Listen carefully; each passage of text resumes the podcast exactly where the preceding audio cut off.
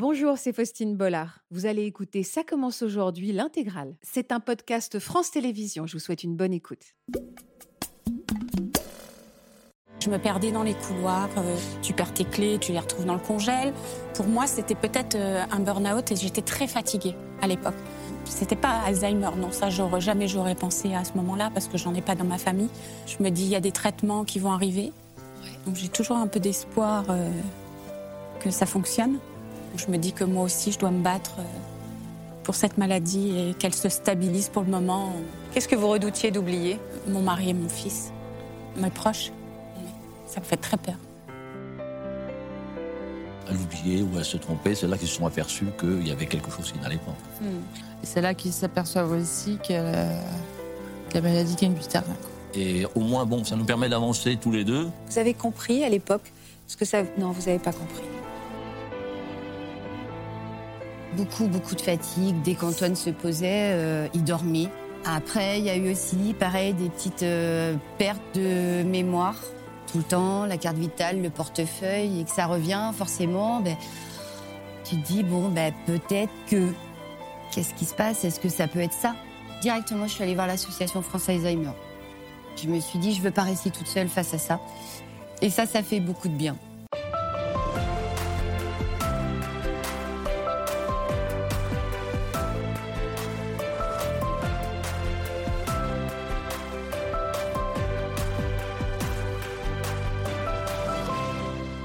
Bonjour à tous et bienvenue sur le plateau de Ça commence aujourd'hui. Bonjour Stéphanie. Bonjour. Bienvenue chez nous. Je suis très contente de vous recevoir. Je sais que c'est un peu impressionnant pour vous de, de vous retrouver sur ce plateau de télévision, mais je sais aussi que vous aviez très envie de raconter euh, votre histoire. Pour, pour quelle raison c'était important d'être là? raison? On est là pour parler de la maladie d'Alzheimer. Oui, vous avez la fin. 34 ans. Oui. Et vous vivez avec la maladie dont on parle beaucoup pour des personnes plus âgées, la Mm. maladie d'Alzheimer, parce que contrairement aux idées reçues, cette pathologie peut toucher des, des gens bien plus tôt qu'on ne le pense. Vous, à, à quel âge euh, ça, vous avez commencé à, à percevoir les premiers, à constater les premiers symptômes? 33-34 ans, c'était au travail. J'avais fait euh, les tests gé- génétiques justement pour savoir si oui ou non j'étais porteuse de la maladie. Parce que vous aviez des raisons de vous inquiéter euh, oui, ma mère est décédée de cette maladie-là à 42 ans et dans sa famille, c'est la sous sa forme euh, bah, génétique et héréditaire, donc une chance sur deux de l'avoir. Quels sont les symptômes qui, euh, qui vous font le plus souffrir aujourd'hui, qui sont les plus difficiles dans votre quotidien? Ah, c'est la mémoire récente, c'est chiant surtout. si je me lève pour aller faire un truc, mince, je me fous les quoi. C'est vrai Il y a ça, voilà. Ouais. Là, c'est vraiment ça pour le moment. Il y a aussi, euh, ça joue aussi sur les émotions. Voilà, je suis sous antidépresseur parce que voilà, la dépression pourquoi, fait. pourquoi au niveau de les- des, des- des émotions? Pourquoi vous me Ah parlez bah, de vos ça joue euh, les- sur les Ouais. émotions aussi, ouais. C'est-à-dire vous êtes euh, fragile? Ouais, plus sensible. Qu'est-ce qui vous fait plus peur dans l'évolution des symptômes, Stéphanie? Alors moi, honnêtement, c'est d'oublier les personnes qui sont là. On m'a dit que vous étiez très très entourée, que vous étiez quelqu'un de Oui. très aimé. Qui vous a dit ça? Ben, je vais vous dire, je vais vous dire. On avait envie de débuter cette émission en vous montrant juste- justement à quel point vous étiez euh, aimé. On a une petite surprise pour vous. Vous allez regarder là et après on va aller retrouver votre père et nos autres invités. Coucou Steph. Moi j'ai appris que tu participais à l'émission de Faustine. J'espère que tout se passera bien. De toute façon, avec ton caractère toujours positif et euh, le courage dont tu fais preuve chaque jour face à la maladie, j'imagine que ça se passera bien. Nous sommes de tout cœur avec toi et sommes heureux de voir que tu te bats contre cette maladie avec beaucoup de courage et de lucidité. Je voulais te féliciter pour aujourd'hui, euh, d'avoir euh, eu le courage de venir pour faire cette émission. Je voulais te dire un grand bravo. Je te fais des gros bisous. À bientôt Stéphanie. Euh, gros bisous et puis une bonne émission. Oui, mais ça, ce sont des jolies larmes. hein. Oui. Bonjour papa. Bon, merci. Bonjour. Vous êtes aimé aussi, Louis. Merci d'être avec nous. C'est important pour vous d'être sur ce plateau. hein. Oui, tout à fait, oui. Euh, Merci d'être avec nous. À vos côtés, Antoine et Sabrina. Bonjour Antoine. Bonjour, Faustine. Merci beaucoup d'être avec nous. Vous êtes venu euh, avec votre épouse pour nous présenter également tout à l'heure une très jolie famille, la vôtre, et nous raconter votre, euh, votre parcours euh, très fort. Je sais que vous êtes ému. Je vous laisse respirer et puis on me raconte votre histoire tout à l'heure. Bonjour Sylvie. Bonjour. Merci également d'être là. Et euh, il y a beaucoup d'amour sur ce plateau, beaucoup de tendresse. Vous êtes toute seule, Sylvie, mais sachez que vous ne l'êtes pas. Je suis là. Et s'il faut venir vous embrasser, je le ferai. Et sinon, le docteur Nicolas Villain le fera. Vous êtes content que je vous dise bonjour comme ça? Bonjour. Bonjour, docteur. Merci beaucoup d'être avec nous. Vous êtes neurologue à l'hôpital de la Pitié-Salpêtrière. Vous allez répondre à toutes nos questions concernant euh, cette maladie. Est-ce qu'on peut dire d'ailleurs qu'elle touche de plus en plus des jeunes, cette maladie d'Alzheimer que l'on redoute tous tant Pas vraiment, non. Elle touche toujours autant de jeunes, mais on sait mieux la diagnostiquer à l'heure actuelle, donc on a l'impression d'en voir plus. Mais malheureusement, elle a toujours touché et touche toujours autant de personnes. Et est-ce qu'elle est plus agressive quand elle est jeune Quand elle est constatée jeune Elle est constatée à un stade en fait plus avancé parce que autant quand on a 80 ans on y pense, autant quand on en a 35 on n'y pense pas. Ouais. Donc euh, il y a un retard diagnostique certain chez ça. les gens et ce Et qui donc, fait que forcément, forcément on a un stade plus avancé. Donc on a l'impression que la maladie est, Hmm. est plus agressive, mais c'est juste qu'elle est diagnostiquée à un stade Ah. plus avancé. Bonjour Natacha. Bonjour Faustine. Ce sont des sujets qui sont chers à votre cœur. On va avoir besoin de vous euh, aujourd'hui. Alors Stéphanie, cette maladie, vous la connaissez donc depuis presque toujours à travers l'histoire de votre, de votre maman. Ouais. Comment elle s'appelait votre maman? On n'a pas dit son nom. Dolores. Mm. Vous aviez quel âge, vous, quand les, les premiers signes de la maladie sont apparus chez votre maman? Tu avais 5 ans, mais ça ne rapporte Ouais, pas. bah non, encore. 5 ans. La voilà, votre maman. Ouais. Vous lui ressemblez, hein Non, pas du tout. Bah, je trouve, Pas vous plaisantez, tout, plaisante. Ah oui, non, vous vous moquez de moi, là. D'accord, ok. Euh, c'est ça, c'est bien ironique. On commence comme ça, Stéphanie. Très bien. Quels, sont, quels ont été les premiers symptômes, Louis, chez Eh votre, bien, chez euh, votre femme? Pareil, perte de, perte de mémoire. Elle travaillait en milieu hospitalier, travaillait dans le service des personnes âgées, en EHPAD en fin de compte. Quand c'était, comment dirais-je, quand il fallait donner les, les- les soins médicaux, médicaments ou autres, ben, à la fin, ça ne le faisait plus parce qu'elle se- elle oubliait ou elle se trompait. C'est là qu'ils se sont aperçus qu'il y avait quelque chose qui n'allait pas. en fait. Hmm. Et avec vous, Stéphanie, comment elle se comportait, votre maman? Quel genre de maman c'était? Au début, ça va, mais après, elle a été agressive et Vous avez compris à l'époque ce que ça... Non, vous n'avez pas compris. Elle a disparu, votre, votre maman, quand vous aviez à peine, à peine 10 ans. On vous a expliqué les choses? On vous a expliqué cette maladie à l'époque? Louis, est-ce que vous vous souvenez l'avoir? Non? Non. Personne lui avait parlé de... Bah, je lui ai expliqué plus tard, quand elle a eu 14-15 ans, là, voilà, là, je lui ai, elle a vraiment su, je lui ai expliqué, mais avant, je voyais pas trop l'utilité de, Mm. de l'embêter, ben, entre parenthèses, avec ça, parce que bon, Vous saviez à l'époque que c'était génétique? Non, je l'ai su, euh, après- enfin, je- génétique, euh, je savais que sa mère était décédée de, de cette maladie, son frère aîné aussi, mais bon, est-ce que c'était vraiment génétique? Ça, je n'en étais pas, je ne le savais pas spécialement. Je l'ai appris quand on a fait les premiers examens, recherches au niveau du, du- du CHU à Caen. Alors justement, quels ont été les premiers symptômes? Qu'est-ce que vous avez pu constater, Stéphanie? Les premières choses qui vous ont alerté ah bah, c'est la mémoire récente. Mais comment on fait la différence entre, en effet, une perte de mémoire, presque une étourderie? Bah, Quand ça arrive plusieurs fois dans la journée. Mm. Voilà. Ce sont les premiers symptômes, Nicolas, qui peuvent alerter et qui peuvent pousser à un diagnostic, même à 27 ans? Ce sont en effet des premiers symptômes euh, qui sont classiques hein, dans la maladie d'Alzheimer. Les troubles de mémoire, on les connaît tous. Ils sont un petit peu moins fréquents euh, en premiers symptômes euh, lors de la présentation jeune, mais c'est quand même 50 à 2 tiers euh, des cas, 50% 2 tiers des cas qui se présentent sous forme de troubles de mémoire. Et effectivement, les troubles de mémoire, au début, vont commencer de façon totalement banale et passer inaperçus. Et au fur et à mesure, c'est leur répétition, leur, répétition qui gravité, leur retentissement dans le quotidien, le fait que finalement au début on l'attribue à une fatigue, à un coup de déprime ou à des choses comme ça, puis finalement le coup de fatigue ou le coup de déprime Dure dure, longtemps, longtemps, et même il passe et finalement la mémoire continue de s'aggraver. Donc c'est la a- mémoire, en tout cas. C'est la mémoire, la première, le premier symptôme, c'est ces petites pertes de mémoire euh, immédiates. On vous a fait faire des tests? Oui, tous les Ouais, oui. tous les semestres, euh, des tests bah, de, de mémoire. Ils me le refont six mois après, et tous les six mois, comme ça, ils voient l'évolution. C'est un moment que vous redoutez un petit peu? Ouf, oui, bah, de toute façon, maintenant, je sais que je ne verrai pas à 20 sur 20. hein, ça, Et vous vous souvenez Mais oui, en fait, à chaque fois, ça diminue forcément le score. Et c'est là qu'ils s'aperçoivent aussi que, euh, que la maladie gagne du terrain. quoi. Moi, l'ayant déjà vécu, bon ben voilà, je, je sais, je, je savais, je sais ce qui, ce qui va se passer, ce qui m'attend. Mm. Donc, euh, Est-ce que ça, c'est ça vous guide? C'est-à-dire vous savez les étapes par lesquelles vous allez passer et quelque part, euh, ça vous aide de savoir? Ah Au oui. contraire, vous, vous auriez préféré ne rien connaître de Non. cette Ah maladie non, pour bah, être plus inconscient. non, non, non, au contraire, nous ça, nous, ça nous permet d'avancer sereinement. Voilà. Enfin, on se prend pas la tête, euh, on va pas se, prendre la tête, ça sert strictement à rien. Et au moins, bon, ça nous permet d'avancer tous les deux. Puis on verra au jour le jour quand il faudra prendre les décisions au moment voulu. Mais pour l'instant, euh, voilà, on vit la vie à fond et puis ça, ça C'est ça. On prend le positif et le négatif, il reste dehors. Voilà. Ça, C'est comme les gens, en fait. Voilà. Il y a des gens qui font partie de ma vie, ils sont partis. je- euh, Ah, vous avez fait un tri, un Ah tri oui, naturel? oui, oui, oui, et sans regret. Donc j'ai peu de personnes autour de moi, mais elles sont célébrées. Coup de Non, balai. voilà, Non, c'est vrai. De quelle manière aujourd'hui votre vie s'organise? Qu'est-ce que vous avez mis en place pour, euh, bah, pour lutter? Est-ce que vous êtes dans l'idée de j'ai lutter? un grand tableau.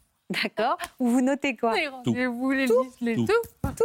Ouais, notre- C'est-à-dire tout ce que vous les faites soirées, ou- les machins. Euh, bah, tout ce- Non, tout ce que je fais, c'est dans un cahier, ça. J'écris pas forcément toujours quand je fais rien, je reste chez moi, j'écris pas.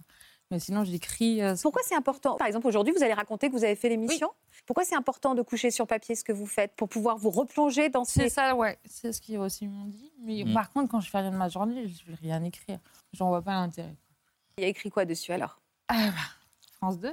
Il y a écrit France 2, émission Faustine, Voilà, ne pas être en retard. On était en avant. bah, tout, tout, Tout, tous les Tous rendez-vous. ces rendez-vous à venir, même celui du mois d'octobre, il est déjà noté. voilà, Enfin, enfin, dès qu'il y en a un, je le note. Euh, je sais pas, moi, s'il me faut une boîte de sardines, je vais la noter pour pas l'oublier. Alors, Louis, de quelle manière très concrète vous l'aidez au quotidien, Stéphanie? Juste pour avoir des exemples de ce que vous faites à ses côtés ou pour elle? Bah, à ses côtés, disons que dans son quotidien journalier, je la laisse faire parce qu'elle est capable à l'heure actuelle de se débrouiller toute seule. hein. Vous habitez toute seule toujours? Voilà, donc elle se débrouille euh, très bien. Donc, euh, bon, si ce n'est que quand euh, il faut aller lui faire ses achats pour, euh, je dirais, 8 ou 15 jours, bon, là, je l'emmène directement, c'est beaucoup plus pas le simple permis. pour l'autre. Ah, vous n'avez pas le permis? Non, de non. toute façon, on me l'aura enlevé au bout d'un moment. Oui, donc Ouais. bon, bah voilà.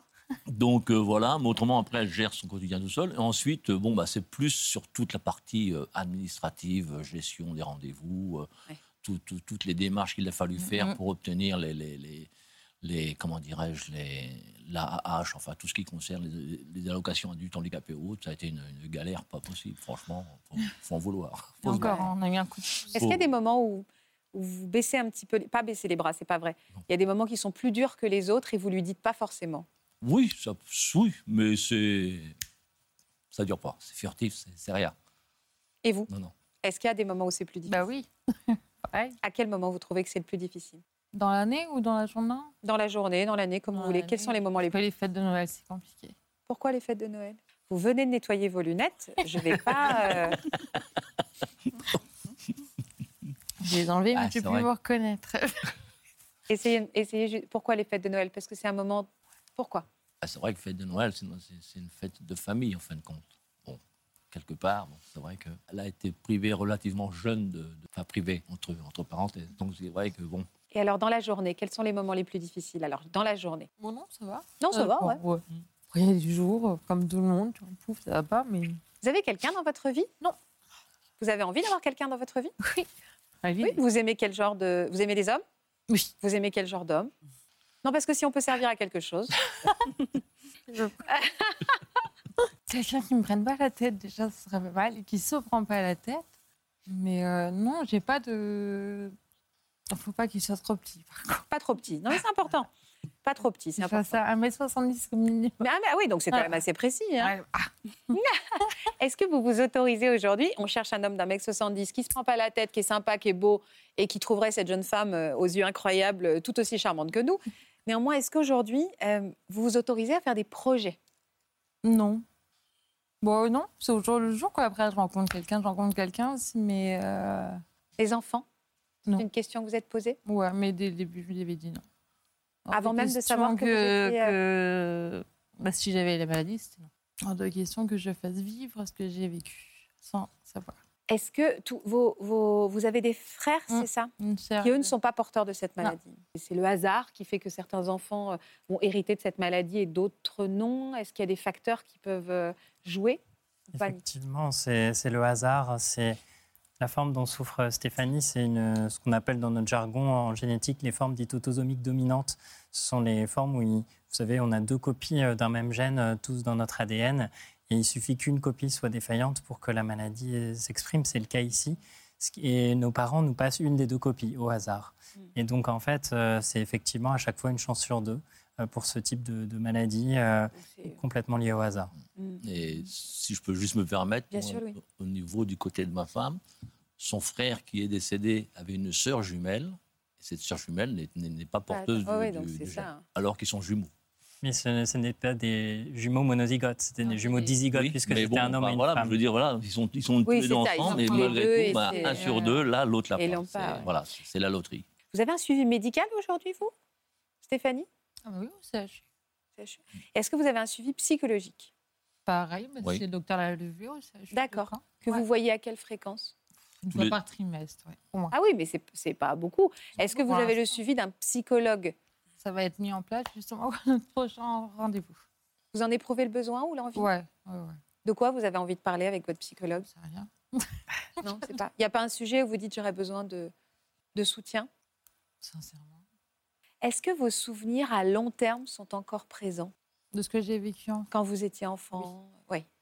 Donc c'est plus la mémoire immédiate qui vous échappe, mais les mém- la- vos souvenirs, pour l'instant, la bibliothèque de souvenirs, elle est toujours intacte. Ouais, ouais, ouais. Mais pas les bons souvenirs. Les souvenirs de votre mère? Est-ce que ça vous arrive de parler des futures années, de ce qui vous attend, y compris dans la maladie? Non, parce qu'on les connaît. Donc, euh, Vous en parlez beaucoup avec vos amis ou vous voulez pas qu'on vous en parle? Ouvert. Non. Ouvert Il n'y a pas de tabou en tout cas. Non. Pas un tabou, Moi, non, on ne cache pas. Moi, je ne le cache pas. Si on me demande, mais- tu fais quoi? Je suis handicapée, t'as quoi? Voilà. Mais on, je veux dire, on ne met pas ça en avant non plus. Euh, si on doit en parler, on en parle. Mais après, euh, on va pas non plus. euh, Quel regard vous portez sur votre courageuse fille? Non, bah, ça- bah non, c'est- c'est- bah, je- pour moi, le regard, le regard, c'est le regard d'un père sur sa fille. euh, puis, euh, quoi d'autre? Que du bonheur, en fin de compte. Ce qu'on vit, on le vit, là, voilà. Bon, bah, On profite. Vous avez une relation très forte tous les deux? Oui, oui. oui. Un petit peu? On se dit je t'aime dans votre famille? Non. Pourquoi? Seulement entre en seul pro. ouais. Oui, mais on se le dit pas. Allez, je t'aime. Mais- non, non. On ne dit Ouais. jamais assez je t'aime. Ouais. C'est vrai. C'est vrai, c'est vrai. Natacha Oui, il faut le dire. Appelle-toi, je t'ai engueulé une fois. Ça vous inspire quoi ce témoignage Bah, c'est un très beau témoignage, très émouvant évidemment. Et euh, j'entends votre rapport au temps. hein. Vous, vous avez demandé plusieurs fois, Faustine, comment ça s'organise. Et je pense que cette maladie implique un, un ra- de réorganiser ce rapport au temps parce que au fond, bah, le passé, euh, on va pas trop. Voilà, vous, Stéphanie, clairement, vous n'avez pas envie parce qu'il y a des mauvais souvenirs. Et s'il n'y a pas des mauvais souvenirs, il y a ce qui n'est plus possible. Donc c'est aussi douloureux puisqu'on se rend compte de ce qui ne sera plus possible. Et puis euh, bah, dans le futur, on ne sait pas trop, même si on peut tout à fait faire des projets évidemment, mais euh, on on n'a pas forcément envie de se projeter vers quelque chose qui pourrait être plus sombre. Donc il faut avoir cette grande force de pouvoir vraiment investir le présent et vraiment en profiter. Et je pense que vous en témoignez très bien. Après, je, vous dirais juste sur le. Vous avez parlé du soutien psychologique.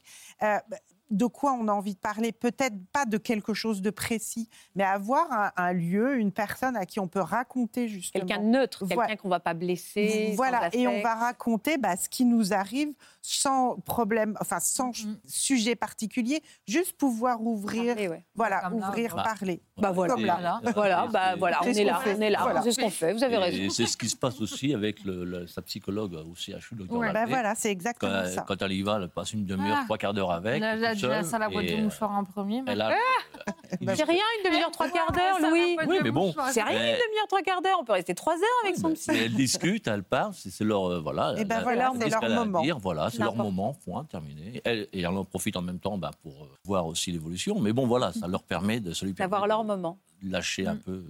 À qui vous parlez, vous, Antoine? C'est quoi votre moment à vous? À qui vous vous confiez, Antoine? Hein, à ma femme. Femme formidable, tout comme vous d'ailleurs. Et cette épreuve, vraiment cette épreuve, Antoine, vous avez 47 ans, euh, vous vivez vous aussi avec euh, la maladie d'Alzheimer, la forme précoce et génétique, comme Stéphanie. Depuis combien de temps vous vivez avec cette maladie, Antoine? Je vais prendre leur lait. Oui, bien sûr, aucun problème. C'est vraiment vous qui décidez, qui Oui. parle au camp. Nous, elle a été diagnostiquée l'année dernière, ça va faire un an. Ah, c'est très récent. Oui. On va dire que les premiers symptômes sont apparus, apparus à peu près en 2020. On n'en parlait pas. Et puis, comme l'autre, euh, je pense qu'on y pensait, mais on n'arrivait pas à l'exprimer. À dire les mots, ouais. Et c'est des amis qui ont vu un petit peu le changement euh, un peu au quotidien, qui nous ont... vous ont alerté. Alors, on va revenir là-dessus, mais d'abord, comme je vois que vous lui tenez tellement amoureusement euh, la jambe, le bras, je voudrais qu'on revienne un petit peu sur cet amour inconditionnel qui vous lie tous les deux, parce que c'est main dans la main que vous affrontez cette épreuve. Oui. Euh, je m'en veux de vous voir pleurer comme ça, mais je vais, je vais, vous savez quoi? Là, ce sont des jolies larmes qui vont arriver, parce que votre histoire est très très belle. Regardez. Sabrina et Antoine se rencontrent à 25 ans, un soir de finale de Coupe d'Europe. On est en 2000, au début de l'été. Ils apprennent à se connaître, emménagent rapidement ensemble et débutent leur vie à deux. Le couple aime partager des moments simples, comme partir en vacances ensemble aux quatre coins de la France.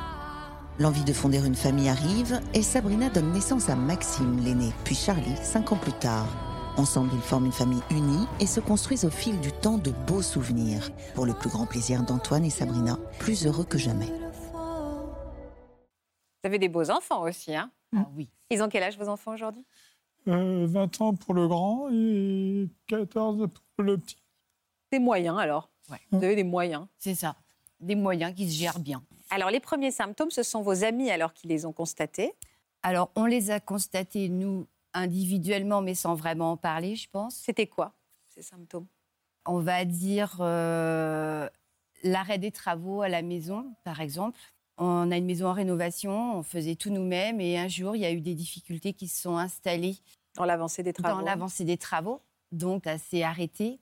Beaucoup de fatigue, beaucoup, beaucoup de fatigue. Dès qu'Antoine se posait, euh, il dormait. Après, il y a eu aussi, pareil, des petites euh, pertes de mémoire, des pertes d'objets. Donc, euh, comme disait Stéphanie, qui revenaient perdre ses clés euh, une fois de temps en temps, ça va, mais quand c'est tout le temps, la carte vitale, le portefeuille, et que ça revient, forcément, ben, tu te dis, bon, ben, peut-être que. Même à cet âge-là, vous vous êtes dit peut-être que? Ben oui, parce qu'en fait, euh, comme il y a également la forme héréditaire, du coup, ben, inconsciemment, je pense qu'on se disait, ben, qu'est-ce qui se passe? Est-ce que ça peut être ça?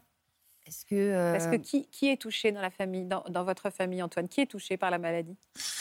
Euh, euh, moi et euh, j'ai eu ma sœur. et son papa Et son papa. Ouais. Voilà. Qui aujourd'hui est toujours en vie, son papa? Non, les Non, deux est- sont partis. D'accord, les deux sont. Oui, oui. Et les symptômes qu'ont constatés vos amis ou vos co- collègues, c'était les mêmes? Nos amis, nous, ça a été plus euh, un isolement, parce qu'on avait quand même l'habitude de faire euh, pas mal. euh, La bringue la- Exactement. D'accord. Voilà. Fêtard, ok. Voilà. En fait, Antoine s'isolait du fait de la difficulté de communication quand il y avait trop de monde, en fait. Instinctivement, il s'isolait et du coup, euh, deux amis qui nous ont dit, écoute, Antoine, il n'a pas l'air d'aller... Il change, il n'a pas l'air d'aller trop bien, des difficultés dans l'élocution aussi, qui sont apparues. Et vous travailliez encore à l'époque, Antoine? Euh, maintenant, non. À l'époque, au moment des premiers symptômes, il travaillait encore, votre mari? Oui. Oui. Est-ce que vous compreniez ce qui se passait, vous? Non. Vous compreniez pas? Vous n'avez pas reconnu les symptômes de cette maladie qui a emporté euh, votre père? Euh, oui. Et de ma sœur? C'est dangereux aussi pour soi, la maladie, parce qu'on prend des risques, on ne se rend pas forcément compte. Il peut... vous, faites... vous faisiez quoi comme métier J'ai été mécanique. euh, J'étais en mé- en mécanique euh, en industrie. Donc c'est donc c'est encore plus dangereux. Enfin, vous manipuliez des objets où vous pouviez vous blesser. Oui. Ses collègues euh, ont toujours été super bienveillants et justement se rendaient compte euh, que par moment, ben, euh, il n'arrivait plus à faire certaines choses et, et Antoine ne me le disait pas à ce moment-là. On a commencé à échanger sur ce sujet quand on s'est lancé dans les recherches et dans les examens médicaux en fait. Au-delà du plateau, et je sais à quel point ça peut être impressionnant, et pas que pour vous, euh, Antoine, je, je réalisais à quel point ça doit, être, euh, ça doit faire peur, euh, finalement, d'être désorienté parce qu'on a oublié ce qu'on vient de faire.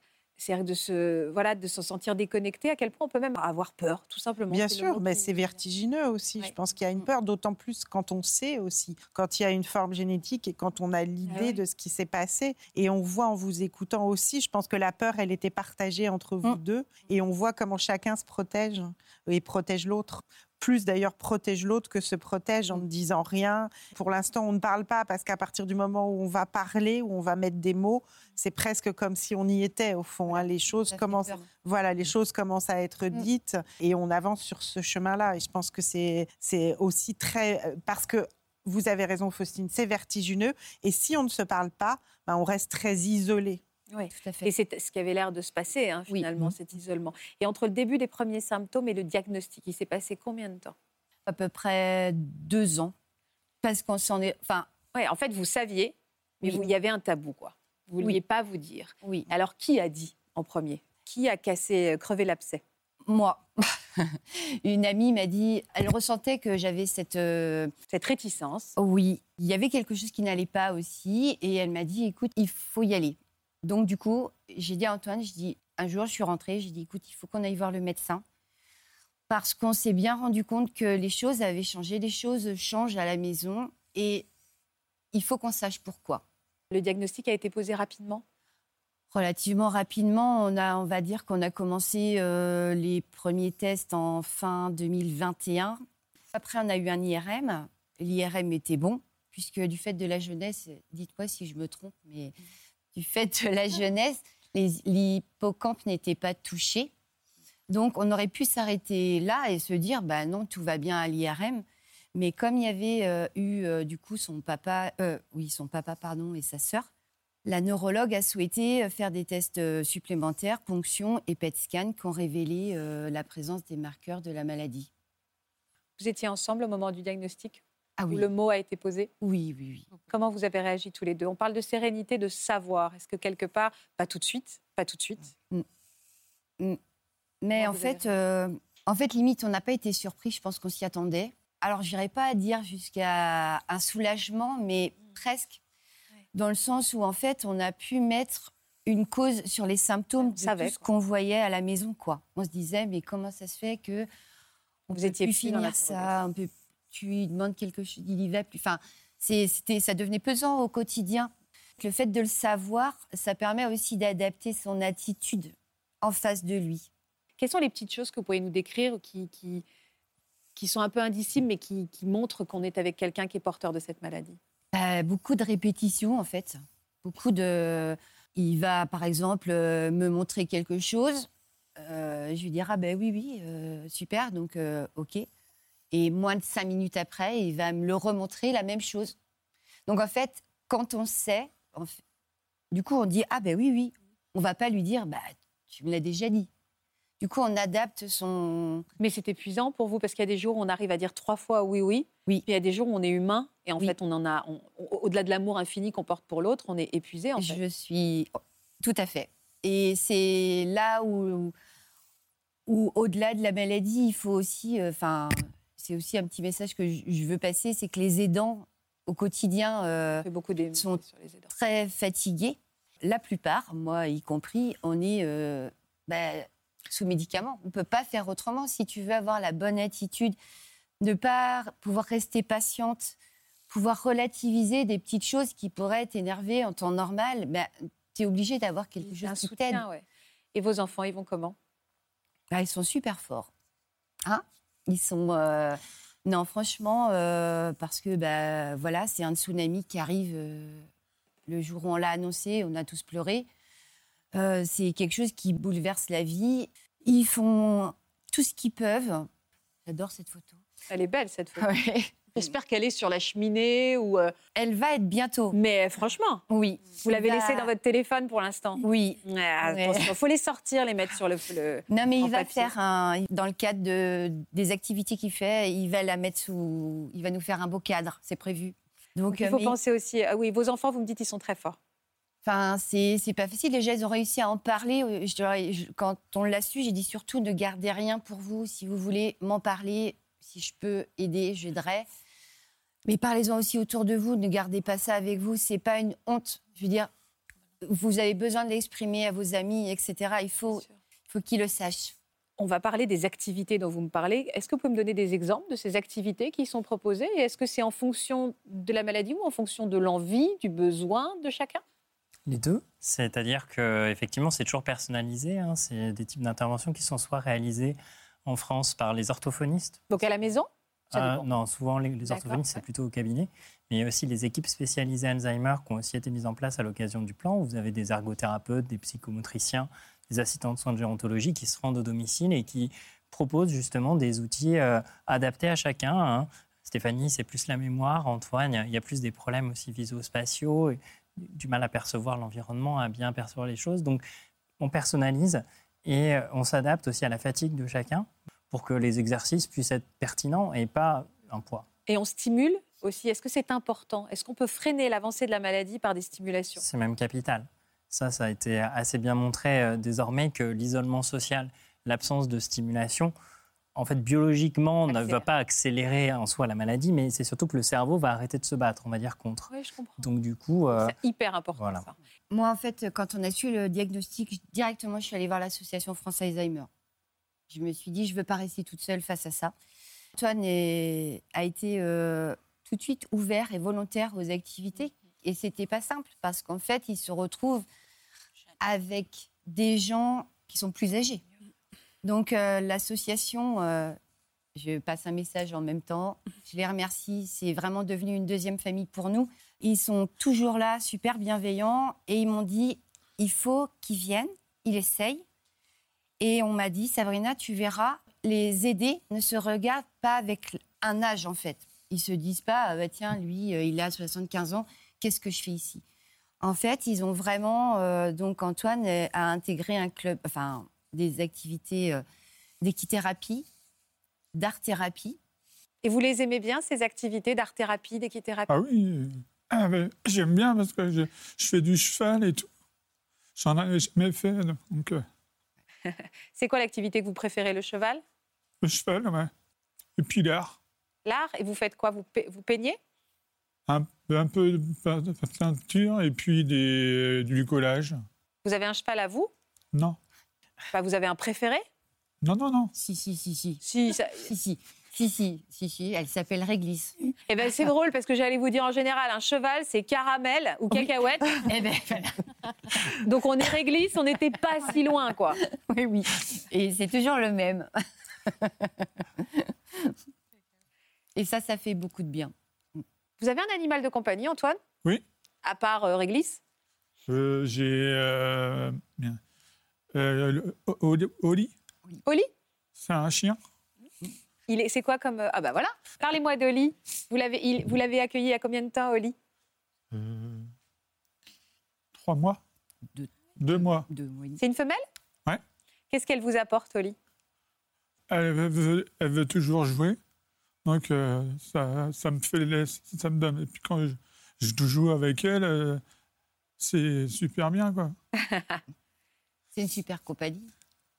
Est-ce que vous retrouvez euh, Sabrina euh, encore le, Est-ce que vous, vous reconnaissez encore votre mari dans son caractère, euh, au-delà évidemment de l'immense fragilité et à juste titre, euh, et puis de ses émotions Mm. Est-ce que vous reconnaissez encore votre, le trait de caractère de votre mari? Oui, mais euh, comme euh, Stéphanie, je pense, il a évolué, enfin, il a changé avec la maladie. Dans quel sens? Bah, Il est devenu euh, beaucoup plus sensible, en fait. Plus sensible à l'entourage. Euh, c'est un- c'est une petite, c'est devenu une petite éponge, quoi. C'est-à-dire que... Il est à fleur de peau. Oui, c'est ce qui est aussi compliqué un peu euh, pour nous, des fois, les aidants, les conjoints ou les parents. euh, euh, on essaye toujours d'aller bien pour qu'il aille bien.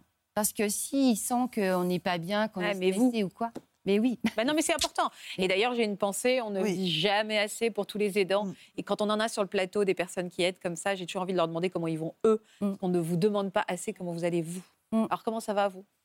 Bah écoutez, euh, je suis, ça va, mais euh, je suis ravie d'être là justement pour euh, représenter un petit peu Les ces aidants, aidants. ouais. Parce qu'aujourd'hui, ce que je fais, je l'aurais pas fait il y a un an, il y a cinq ans. Je me suis battue contre des, beaucoup de démons pour venir. Euh, mais- Bravo, bravo, je suis contente. Et merci de cette confiance-là. Merci à vous. Oui, ça va, euh, mais euh, j'ai aussi conscience qu'à un moment donné, peut-être qu'il faudra que je demande plus d'aide que je n'en demande actuellement. Et j'en demande. Mm. J'ai commencé à en demander au début. C'est bien. Oui. Et je suis dans une phase d'acceptation désormais. Et j'ai envie de me battre. Je me bats, je suis, je suis là, en fait, un peu dans ce combat-là. Et je veux me battre avec l'association qui est là pour nous. Et je veux être avec eux et je veux les aider. en fait. Est-ce que vous arrivez à garder le sens de l'humour chez vous? Oui. Oui. Là, vous répondez vite. hein. c'est important, même parfois, de se moquer un peu de soi et de savoir en sourire Oui. Oui. Vous le faites, ça hein Ouais.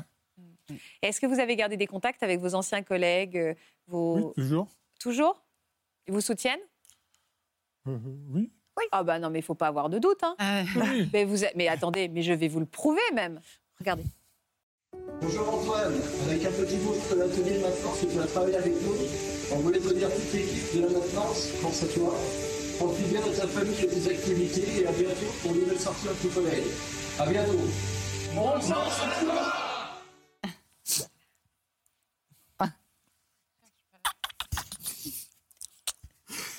Oh, ça fait plaisir ça. Merci. Tiens. Hop là. Est-ce que vous faites des projets? Est-ce que vous parlez d'avenir, vous deux? Vous quatre? Pas trop. On vit au jour le jour, en fait. Je veux pas, comme on ne connaît pas, euh, alors on se bat pour, euh, pour ralentir l'évolution de la maladie, mais en fait, on n'est pas dedans, donc on ne sait pas. Peut-être Ouais, et que puis on vit au jour le jour. différent. Ça, c'est un trait commun. On, vit, on Oui. réapprend à investir le présent et c'est ce qu'on devrait tous faire, maladie ou pas d'ailleurs. je Oui. Tout à fait. Est-ce qu'il y a des médicaments aujourd'hui qui sont à l'étude et qui sont porteurs d'espoir, Nicolas? Il y a des espoirs parce qu'il y, a- il y a deux médicaments qui récemment euh, ont été testés, alors pas dans les formes de début précoce, mais dans les formes de début plus tardif, qui ont montré qu'on pouvait observer un ralentissement de la progression de la maladie. Alors les effets ne sont pas encore miraculeux. Scientifiquement, c'est une vraie prouesse parce que c'est la preuve qu'on peut aller euh, biologiquement modifier le, le cours de cette maladie qu'on ne savait pas du tout modifier jusqu'à l'heure actuelle. Sur le plan médical, c'est un peu moins une prouesse parce que voilà, ça ralentit un peu. C'est déjà un début, il y a quelques effets secondaires, donc ça doit encore s'améliorer, mais on est probablement sur le début de quelque chose euh, avec euh, ces médicaments. Ça, c'est porteur d'espoir. hein. Oui. Beaucoup. hein. Oui.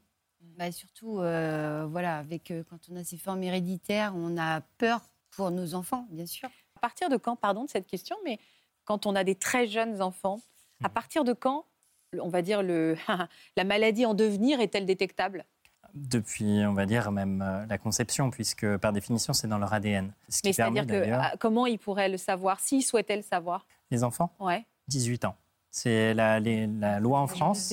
Mm. La loi en France, c'est le diagnostic euh, présymptomatique chez les gens. euh, détecter une anomalie qui ne se manifeste pas. Euh, il faut avoir 18 ans pour. Mais on euh, fait comment? C'est quoi? C'est les mêmes tests? C'est le même test, une analyse d'ADN, une analyse génétique, euh, donc euh, ciblée. C'est ce qu'a fait Stéphanie. Euh, lorsque sa maman a été euh, diagnostiquée avec une forme génétique, elle l'a fait euh, 16 ans après. Ouais. Euh, 27 le, ans, ouais, le- c'est ça. le- le dépistage. est- Prise une piqûre et puis. euh, Ils y pensent, vos, en- vos enfants? Euh, Maxime, oui. Je sais qu'on en, on en a un petit peu parlé. c'est jeune, hein, mais- ça travaille. Oui, il a le cerveau qui fonctionne beaucoup. Il mouline, il Voilà. cogite. Et il se pose beaucoup de questions. Et ça fait partie, oui, il a 20 ans, ça fait partie de ses interrogations. Je lui ai dit, de toute façon, euh, le choix te revient. C'est Donc on va essayer de faire, euh, je ne sais pas, je me suis pas renseignée encore sur les modalités. On- Je pense qu'il faut d'abord trouver le gène qu'a Antoine pour pouvoir euh, ensuite euh, éventuellement faire des examens Ah oui, sur ça, Maxime. Il y a différentes étapes. hein. Mm.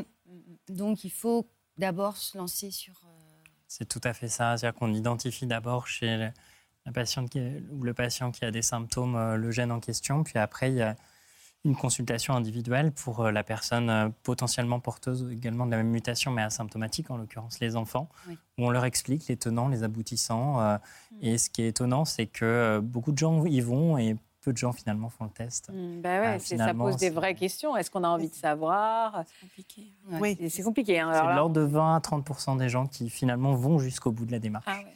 Oui, c'est pas énorme. Bah oui, Enfin, c'est énorme, mais pas énorme. Derrière, vous n'avez pas une, il y a pas, c'est pas du tout vous, mais il n'y a pas une vraie thérapeutique derrière. Ah oui, donc c'est savoir pour savoir. Voilà, est-ce que c'est savoir pour savoir et comment on va porter ce poids après Ah, voilà. euh, si- s'il n'y a pas de symptômes. Exactement. Sylvie, vous, est-ce que vous vous projetez dans l'avenir, Sylvie? Oui. Oui. Je suis assez optimiste. Je me dis, il y a des traitements qui vont arriver. Donc j'ai toujours un peu d'espoir euh, que ça fonctionne.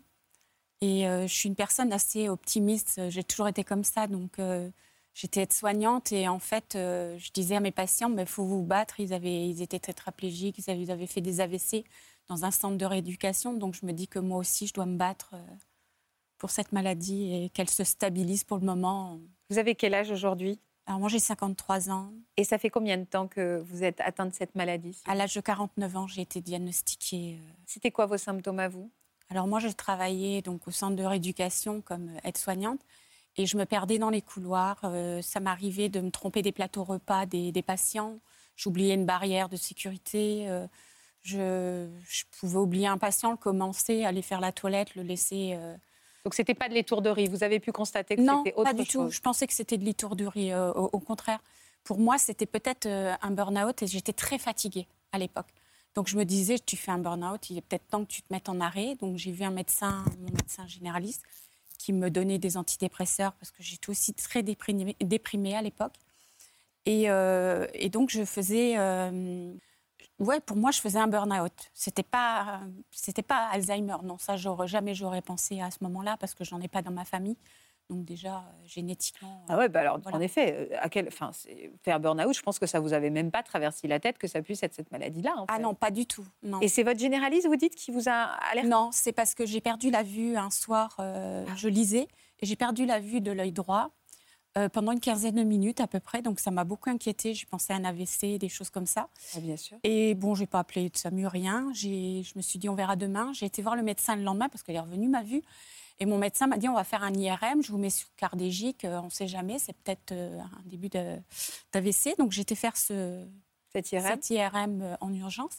Et on a constaté donc euh, qu'il n'y avait pas de problème au niveau euh, oculaire, mais que euh, j'avais une atrophie corticale, mais bon, sans plus, parce qu'à notre âge, ça peut être normal. Comme m'a dit mon médecin quand elle a vu l'IRM, elle me dit ne vous formalisez pas sur ça, c'est pas grave, voilà, il n'y a rien d'important. Mais euh, vu les symptômes que j'avais, je me suis dit on va peut-être. Moi, j'ai été un peu chercher sur internet, comme beaucoup font.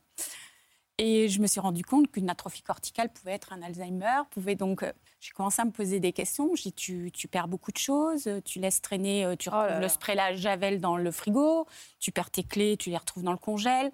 J'ai quand même, bon, j'avais quand même dit, à me dire bon, je suis fatiguée.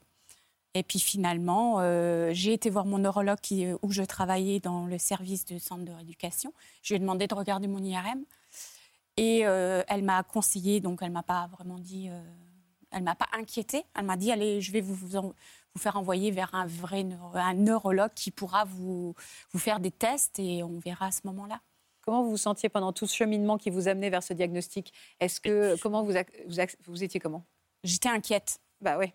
Euh, J'étais inquiète parce que bon, c'est vrai que je voulais pas faire une, une erreur médicale aussi en travaillant. Oublier une barrière à un patient, c'est grave. Oui, Et quand est-ce qu'on vous a dit alors les choses? En fait, euh, j'ai donc vu ce neurologue qui m'a demandé, qui m'a mis euh, donc une, fait faire une ponction lombaire et aussi euh, des tests. Donc euh, les tests n'étaient pas, étaient pas excellents. Et la ponction lombaire ben, a détecté des plaques, euh, euh, plaques protéines tau, je crois que c'est ça. Voilà. donc euh, dans, ma, dans, mon, dans mon liquide céphalo. Donc euh, voilà. Donc là, il m'a annoncé que j'avais Alzheimer. Est-ce que l'annonce a été, a été euh, faite avec délicatesse? Oui, j'ai un neurologue euh, formidable, merveilleux. Euh, oui, il m'a, il m'a expliqué, donc euh, il a même tourné, euh, et c'est même moi qui ai dit oui, j'ai Alzheimer, parce qu'il expliquait, voilà, vous Ouais. perdez la mémoire, il essayait de me l'expliquer. et en fait, il m'a rassurée, parce que je lui ai tout de suite demandé quand est-ce que j'allais perdre complètement la mémoire. C'était une, une de mes grosses inquiétudes. Il m'a ra- rassurée en parlant d'autres patientes, disant que voilà, c'était pas parce que je l'avais euh, maintenant que dans dix ans, je serais euh, incapable de me souvenir euh, de choses. Qu'est-ce que Donc, vous redoutiez d'oublier? Ce que j'ai peur? Ce que vous avez redouté d'oublier? Euh, Mon mari et mon fils, mes proches. Oui, ça me fait très peur. Oui, j'ai- Belle famille aussi. hein. Oui, j'ai vraiment une inquiétude pour eux. Comment vous- c'est vous qui les- leur avez annoncé? Euh, J'étais avec mon mari le jour du diagnostic. Donc, euh, mon mari a été un peu dans le déni, on va dire. Euh, Il a entendu, mais pas compris euh, plus que ça. Euh, Compliqué Oui, ouais, il a été. Ou dans il lui fallait déni. du temps de digestion Ouais, aussi il a eu un petit moment. Mon fils, euh, en fait, je lui ai annoncé, mais il n'était pas présent. Il était à l'étranger à l'époque parce qu'il est gendarme. Et je lui ai annoncé par téléphone, je ne voulais pas le faire. Et après, je me suis dit, il faut que je le fasse parce qu'il y est pour trois mois et je ne veux pas que quelqu'un lui annonce, euh, qu'il le sache par moi. Et mon fils m'a dit, la première chose qu'il m'a dit, c'est Tu vas te battre, euh, je te connais, tu vas te battre. Voilà, donc. euh, C'est le cas? Oui, oui, oui, je me bats au quotidien. Est-ce que vous, comment vous vous battez alors, Sylvie? Alors moi, dès que j'ai eu le diagnostic, j'ai pris contact avec France Alzheimer euh, de, de mon- de- du territoire où je, trava- où je suis. Et j'ai voulu mettre en place ben, tout ce qui pouvait être pris pour pouvoir stabiliser ma maladie. Je me suis dit, il faut, Ouais. faut le faire. Vrai en étant aide-soignante, en plus, euh, je connaissais les organismes qu'il fallait que je, je contacte. Donc j'en ai contacté, j'ai mis en place, euh, oui, tout, tout ce que je pouvais euh, pour euh, Toutes les pas activités arrêter parce que j'avais voilà toutes les activités que je pouvais faire. je Alors vous faites quoi comme activité? Vous avez fait quoi? Alors, je fais de la boxe euh, Ah ouais. à la plateforme de répit. Je fais du ping-pong parce que c'est efficace pour la maladie d'Alzheimer. Et la boxe, pourquoi c'est efficace? Peut-être aussi sortir euh, la rage qu'on a en nous quand on Ouais, apprend ce diagnostic aussi. Ça me fait beaucoup de bien.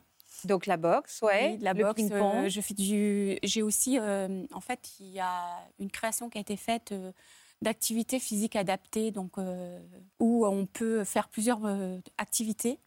Et donc là, je fais du tir à l'arc, badminton. Vous êtes devenue super sportive aussi, non? Euh, moi, j'étais pas sportive du tout. Oui, c'est ce que je dis, mais là, vous êtes devenue super sportive Ah oui, du coup. oui, oui, parce que j'y étais pas du tout. Mais là, je me- je m'étonne de tout ce que je fais. Je Vous vous fais épatez, vous vous épatez, c'est important. On se révèle aussi dans la maladie. Est-ce que vous vous épatez d'avoir ces ressources-là? Oui, je pensais pas euh, pouvoir euh, faire autant de choses en fait, oui. Oui, oui, je m'épate euh, tous les jours et je pense que j'épate aussi ceux qui sont autour de moi, même je les épuise. je pense que que- beaucoup de monde. Est-ce qu'il y a des tâches qui deviennent plus difficiles au quotidien? Vous pouvez le constater. Oui, euh, ben, préparer un repas, organiser un repas, c'est épuisant parce qu'il faut préparer ben, les ingrédients qu'il faut. Oui, c'est plus difficile. euh, me préparer le matin, ça va être... euh, ouais, voilà, je suis très longue parce que je vais tourner, je vais partir dans la, salle de bain avec mes habits, après j'ai oublié ça, je repars là, je reviens. Euh, même utiliser une simple douche, j'ai dû mettre sur mes, ma douche où était l'eau froide, l'eau chaude, les, la petite douchette parce que je me trompais, le shampoing, le gel douche, parce que ben, tout est compliqué en fait. Vous mettez en danger parfois aussi? Oui. En faisant à manger? Euh, Oui, parce que je peux mettre un plat en, route et partir Et euh, faire ouais. des courses et oublier que j'ai mis un plat. Euh, je peux mettre sur bah, les programmations, je ne me rappelle plus ce que je mets, donc je mets un peu n'importe quoi. Donc euh, je brûle des plats, beaucoup de plats. Et là, et, et vous vous mettez en colère parfois? Oui. À quel moment vous vous mettez en colère? Euh, ben, parce que je vois que je commence à être plus, plus dépendante des autres. Ça, ça vous met en colère. Et ça, je supporte pas. Parce que j'ai toujours été très indépendante avec un mari militaire. euh, c'est être à la maison et s'occuper de tout.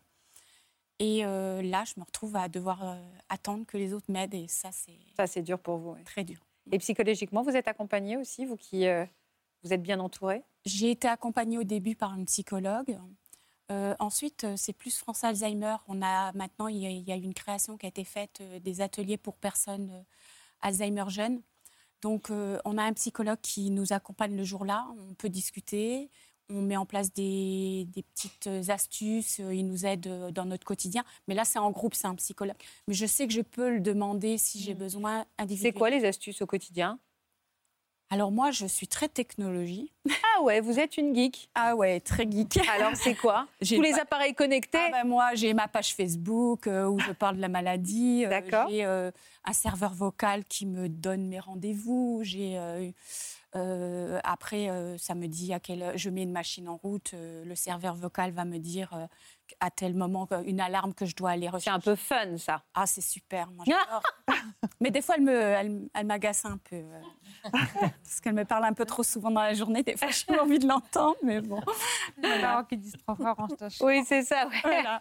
Mais bon, je fais mon journal intime sur le portable parce que je n'aime plus trop écrire. J'ai un peu plus du mal à écrire. Euh, voilà, c'est des choses. euh, Oui, je suis, je suis très geek. Et est-ce que votre compagnon, votre mari, euh, aujourd'hui euh, se transforme en aidant aussi? Alors, j'aime pas le mot aidant. Non, bah oui, je sais, mais bon, Ouais. alors. euh, Mon mari, j'ai envie qu'il reste mon mari, donc c'est pour ça que je. Alors justement, est-ce que vous parlez de cet avenir ou peut-être. Oui, je suis, je suis très dans l'anticipation. Alors, jusqu'à quel point? Même pour les moments les plus graves? Oui. C'est-à-dire, vous avez déjà anticipé quoi? Alors moi, j'ai anticipé ben, mes directives anticipées. La première chose que j'ai faite, c'est ça. Parce que je veux pas qu'on décide pour moi. Donc, vous avez Euh, décidé quoi, vous? J'ai décidé que lorsque je serai vraiment à un stade où ça sera compliqué pour mes proches, Ouais. euh, je veux être placée. Je veux pas qu'ils s'épuisent. Je ne veux pas leur, euh, les obliger, pas les obliger parce que je sais qu'ils le font avec, avec beaucoup d'amour, mais je veux vivent leur qu'ils vivent leur vie, que mon mari profite s'il a des petits-enfants, on a des petits-enfants plus tard, ben, qu'ils puissent en profiter et pas euh, être obligé de s'occuper 24 heures sur 24 de moi. Donc j'ai anticipé ça. Euh, j'ai anticipé mes démarches, on appelle ça un mandat de protection future. Donc j'ai décidé aussi, ben, dedans, ben, on y met euh, tout ce qu'on souhaite pour, les, ben, pour financièrement ce qu'on veut. voilà, la donation si je veux faire pour mon fils la maison. Euh, ouais, Vous je- mettez tout en place pour l'après, peu importe Oui. quand est-ce qu'il sera, tout sera prévu. Oui. je suis Quand vous dites que ça. vous avez demandé à être placé, vous choisissez même l'établissement? Non. Non, non. Non, j'ai voilà, j'ai choisi de- de- d'être mis en EHPAD. Après, ils choisiront, et voilà, ils feront le, le choix. Après, si entre-temps, il y a les... J'ai aussi choisi ça, euh, l'euthanasie. Si euh, la loi passait, parce que je sais qu'elle c'est un gros débat aujourd'hui. j'aimerais donc dans mes directives anticipées, je l'ai marqué dans mon Avoir recours à avoir recours si je le peux, mais comme Qu'est-ce qu'il y a semble Vous pas dites quoi. Louis Non, c'est moi. Stéphanie a fait Vous la dites même quoi, démarche. Stéphanie J'ai fait la même démarche. justement, La euh, démarche, c'est-à-dire Dans les directives anticipées, Ouais. euh, bah, pour On voit euh, que c'est la fin, directement euh, que- être mis en pas- suicidation en fin de vie euh, totale, Ouais. sans, Mm. sans acharnement thérapeutique. ni quoi que D'accord. Ça, c'est Ouais. c'est directif, c'est fait, c'est... Voilà. Et, euh, et est-ce que vous avez des projets plus joyeux? Oui, oui, oui, parce que justement, j'ai préféré faire tous ces projets. Comme ça, maintenant, pouvoir on les- peut je se consacrer dès le le- début, j'ai mis tout de côté. Maintenant, je m'en occupe plus. Et, et maintenant, bah, c'est c'est beaucoup voyager, c'est sortir, c'est profiter de la vie, voir mes amis. C'est voilà, je non. On peut rester bonne vivante. Vous êtes restée bonne vivante. Ah oui, j'aime beaucoup me déguiser, j'aime aller à des soirées déguisées, j'aime. euh, Ouais, mais si vous avez oublié que vous êtes dans une soirée déguisée et que vous vous retrouvez habillée en Minnie Mouse, J'ai les mal. photos après, euh, voilà. non, non, j'aime beaucoup. euh, plus recevoir, j'ai beaucoup plus de mal parce que je sais que je vais devoir tout préparer c'est Ouais, compliqué pour moi. Mais j'aime bien. euh, Oui, mais je pense que personne ne vous en veut. hein. Voilà. Euh, vous êtes aussi très entourée. Vous avez beaucoup de copains. Ah oui, ah oui, on a un bon groupe. Un euh, bon groupe de et Ils m'ont copains. pas quitté, sont toujours bien là malgré mon caractère des fois pas trop facile. Et on a une copine très, très chère oui. qui a voulu vous laisser un message. Ma sœur de cœur, ma bichette, voilà, je tenais à te dire que je t'admire. T'es formidable, t'es une battante, tu ne lâches rien, tu te bats, tu te bats beaucoup pour les autres aussi. On a passé beaucoup d'étapes ensemble, j'ai été là, je suis là, et je veux que tu saches que je serai toujours là. On t'aime, moi, la bande d'amis, ta maman, ton mari, ton fils, tout le monde quoi. On t'aime. Ne lâche rien. Ne lâche rien. On t'aime. On t'aime, quoi. Tout le monde. Tant mieux. J'ai ressenti beaucoup d'amour sur le plateau aujourd'hui. hein. Beaucoup, beaucoup, beaucoup. Beaucoup de. On a souri aussi un petit peu. On a. On s'est informé, on s'est autorisé quelques blagues, on a beaucoup essuyé les lunettes. Comment Ça va encore. Ah, ça va, non, mais peut ça fait du... Mais parce que vous vérifiez Hein depuis tout à l'heure. Ouais, Je vois bien que vous, que vous regardez de temps en temps. Merci beaucoup pour votre gentillesse. Merci pour tous ces beaux messages que vous avez transmis sur ce plateau. Merci beaucoup. Merci Nicolas de nous avoir accompagnés. Parce que nous sommes toutes et tous euh, liés à cette maladie, on peut également se mobiliser euh, pour soutenir les chercheurs. La Fondation pour la recherche médicale lance un appel aux dons à l'occasion de la journée mondiale de lutte contre la maladie d'Alzheimer. Si vous souhaitez les soutenir, il suffit d'un SMS. Les informations s'affichent juste en bas de l'écran. Merci pour votre soutien et votre fidélité. Je vous embrasse et je vous dis à demain. Vous aussi venez témoigner dans Ça commence aujourd'hui. Après une banale prescription d'antidouleur, vous êtes devenue dépendante à ces médicaments. Vous avez mis des mois ou des années avant de parvenir à vous sevrer des opioïdes que vous preniez contre la douleur. Pour une autre émission, l'un de vos proches a fait le choix de l'euthanasie et il a souhaité que ces derniers instants soient remplis de joie. Si vous êtes concerné, laissez-nous vos coordonnées au 01 53 84 30 99 par mail ou sur le Facebook de l'émission.